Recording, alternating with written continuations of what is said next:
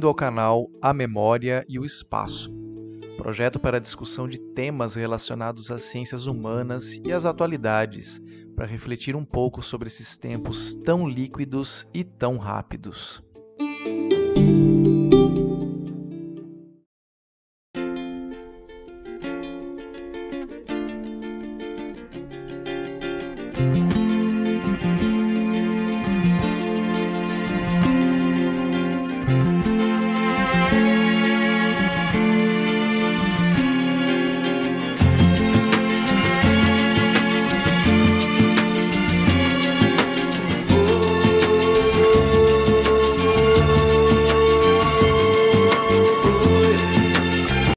Cabresto é um objeto feito normalmente de couro que serve para conduzir a marcha de animais mansos. Ou seja, através do cabresto é possível conduzir a marcha de um boi ou de uma boiada.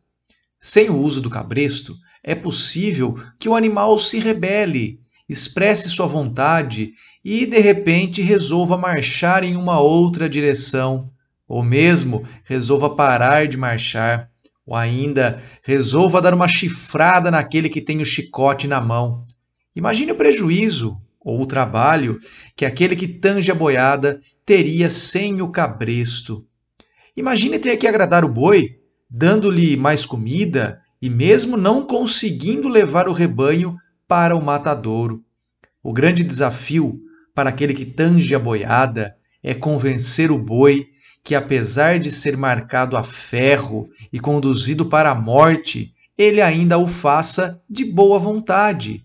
Seja, portanto, um boi marcado, um boi feliz. Durante a chamada Primeira República, fase da história republicana brasileira que corresponde ao período entre a proclamação, em 1889, e a Revolução de 1930, principalmente durante a etapa oligárquica, marcada pelo domínio da política nacional pelos barões do café, vigorava no país uma prática eleitoral ou eleitoreira conhecida como voto de cabresto. É isso mesmo que você ouviu, de cabresto.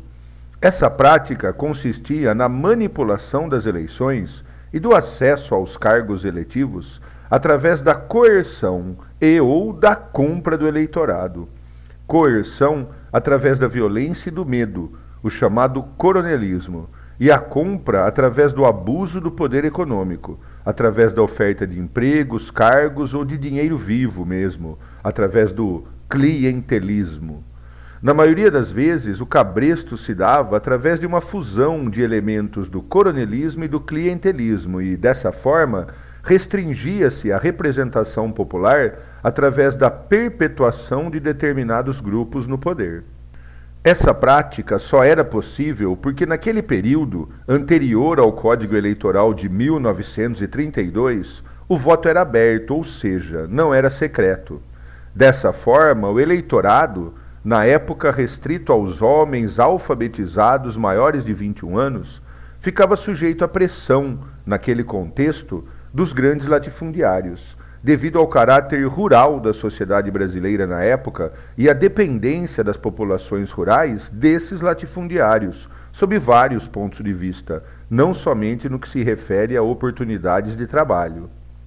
O voto aberto permitia que esses latifundiários, apelidados de coronéis, controlassem as escolhas do eleitorado e as fraudes possibilitadas por essa modalidade de voto impediam o pleno exercício da cidadania pela população, que se limitava a atender aos interesses políticos do coronel mais influente da localidade. Esse cenário mudou quando, em 1932, foi aprovado no Brasil um código eleitoral considerado progressista para a época o Código de 32, efetivado pela Constituição de 1934, além de criar o voto feminino, instituía uma outra grande inovação, fundamental para a consolidação da República: o voto secreto. Essa inovação limitou muito a influência dos coronéis, e a partir de então, com alguns percalços autoritários pelo caminho, o que se viu nos momentos de normalidade democrática foi um avanço significativo ainda que até hoje insuficiente, na efetiva representação popular, principalmente no que se refere à composição das diferentes esferas do poder legislativo. O voto secreto, assim como o voto feminino, foi reafirmado em todas as constituições brasileiras posteriores e a atual, de 1988, instituiu outra inovação, o direito de voto para os analfabetos. No contexto atual, a proibição de fotografar a urna eletrônica no momento do voto tem o mesmo objetivo da lei que criou o voto secreto, impedir que indivíduos ou grupos utilizem de seu poder e influência para coagir o eleitorado na hora do voto, possibilitando o sigilo e o livre exercício desse direito democrático fundamental pelo eleitor. Pare a contagem, disse Donald Trump após perceber que perderia as eleições no peculiar sistema de votação nos Estados Unidos. As alegações foram várias. Não deveriam ser validados os votos pelo correio. Estranho, mas lá os votos são válidos. Alegaram que mortos votaram, que pessoas votaram mais de uma vez, enfim. Ao final, ainda insuflou uma multidão a invadir o Congresso americano numa atitude jamais vista na história daquele país, que o fez perder de vez o pouco respeito que ainda tinha por parte de alguns de seus correligionários. Com o perdão do trocadilho, os americanos disseram em alto e bom som que ele estava demitido.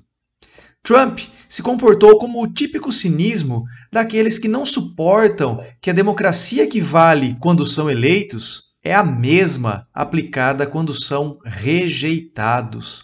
O mesmo Trump que pediu que se tomasse remédios sem eficácia para a Covid, que ignorou a vacina o quanto pôde, que transformou a pandemia em algo puramente ideológico e nada científico, caminha a passos largos para o ostracismo. O medo gigantesco de que no Brasil o roteiro seja o mesmo já leva políticos a fazerem o tratamento precoce contra uma possível derrota eleitoral, colocar em xeque o próprio sistema eleitoral, aquele mesmo sistema que desde 1996 já elegeu governos de centro, de esquerda, de direita, de extrema direita, palhaços, pastores, generais, capitães, doutores, professores, motoristas, sindicalistas, moradores de rua. Aliás, o sistema eleitoral da urna eletrônica, que é um dos raros momentos de orgulho onde o Brasil é referência, não elege ou deixa de eleger ninguém. Ele é apenas um instrumento para contabilizar os votos. A proposta que tramita no Legislativo Federal, por iniciativa de grupos governistas que apoiam a presidência de Jair Bolsonaro, de tornar obrigatória a impressão do voto em eleições, plebiscitos e referendos tem o potencial de destruir o que vem sendo construído no Brasil desde o Código de 1932, o livre exercício dos direitos políticos pelo cidadão.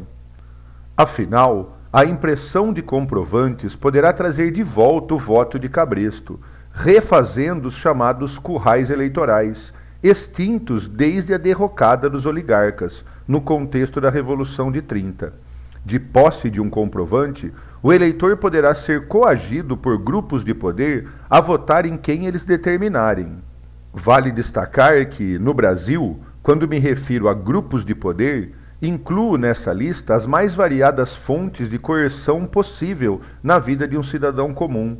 O patrão, o banco, o agiota, as milícias, criminosos que controlem uma comunidade, entre tantos outros com a impressão do voto, ou seja, com o fim do voto secreto e o restabelecimento do voto aberto, o eleitor não terá mais como resistir às pressões desses grupos de poder, o que incentivará a compra de votos e as fraudes eleitorais, além de estimular o uso de práticas violentas no período eleitoral. Como já mencionado, a construção da cidadania no Brasil sofreu vários percalços ao longo do tempo mas nada justifica abandonarmos em 2022, ano das próximas eleições, uma inovação criada em 1932 e que ainda se mostra eficiente na proteção de nossos direitos políticos. Os grupos que propõem essa aberração eleitoral ou estão com saudades de usar o cabresto ou estão querendo colocá-lo em todos nós. Caros, peguem o exemplo da urna eletrônica e tragam para situações do cotidiano. Ao exigir o voto impresso e condenar a urna eletrônica, é como exigir que, ao fazer uma transferência bancária entre duas pessoas, clientes de diferentes bancos, você leve uma sacola de dinheiro até o banco e pegue o recibo. O caixa do banco pega essa sacola com dinheiro e leva até o outro banco, onde o beneficiário o espera para receber o dinheiro e aí depositar em outra conta. Agora imagine isso sendo feito 147 milhões de vezes com 147 milhões de contas diferentes. Será essa a única maneira de uma transação bancária ser válida e auditável? Ou será que a vida seria muito mais fácil se as transações fossem feitas online? E ainda assim, seriam válidas. E são válidas. Ou ainda, imagine você juntar todos os seus recibos de pagamento, seus recibos de plano de saúde, esperasse na fila para levar um fiscal da Receita Federal até a sua casa para se certificar que você tem apenas uma casa e que tem dois filhos e um carro. Seria essa a forma mais fácil para que 25 milhões de pessoas declarassem o imposto de renda de maneira válida e auditável? Ou será que a utilização de um programa de computador teria uma eficácia muito maior? O rinoceronte cacareco, o macaco Tião, seu Creiço, são personagens que tiveram expressiva votação quando as células eram de papel, o dito voto auditável. Em 1994, com 77 milhões de eleitores, Fernando Henrique Cardoso demorou 15 dias para ser declarado vencedor das eleições. Isso no primeiro turno. Em 2018, com quase 140 milhões de eleitores, Jair Bolsonaro foi declarado presidente horas depois do fechamento das urnas. A diferença? O número de votos e a velocidade da apuração. Essa última realizada de forma eletrônica. Com votos auditáveis e recibo. Aliás, Toda urna eletrônica emite um recibo ao final da eleição e todo eleitor tem o seu comprovante de votação, além de sua assinatura do livro de registros. Sim, é um sistema auditável e que reserva ao eleitor o direito de não dizer a ninguém em quem votou.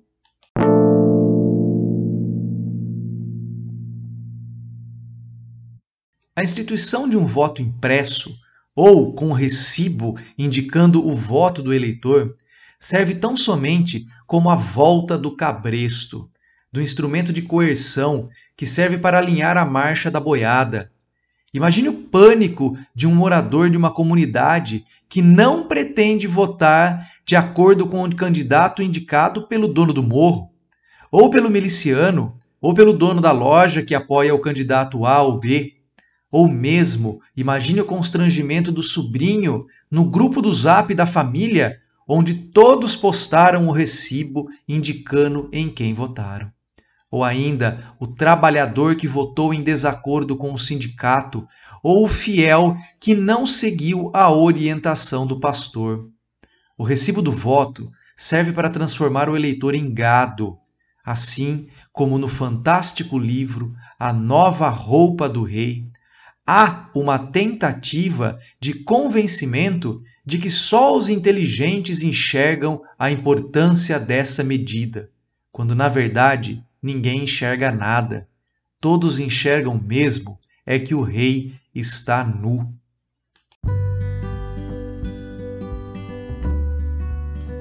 E esse foi mais um episódio do canal A Memória e o Espaço idealizado e produzido pelos professores Conrado Ferrante Bichara e Éder Paulo Spati Júnior. Obrigado pela audiência e até a próxima.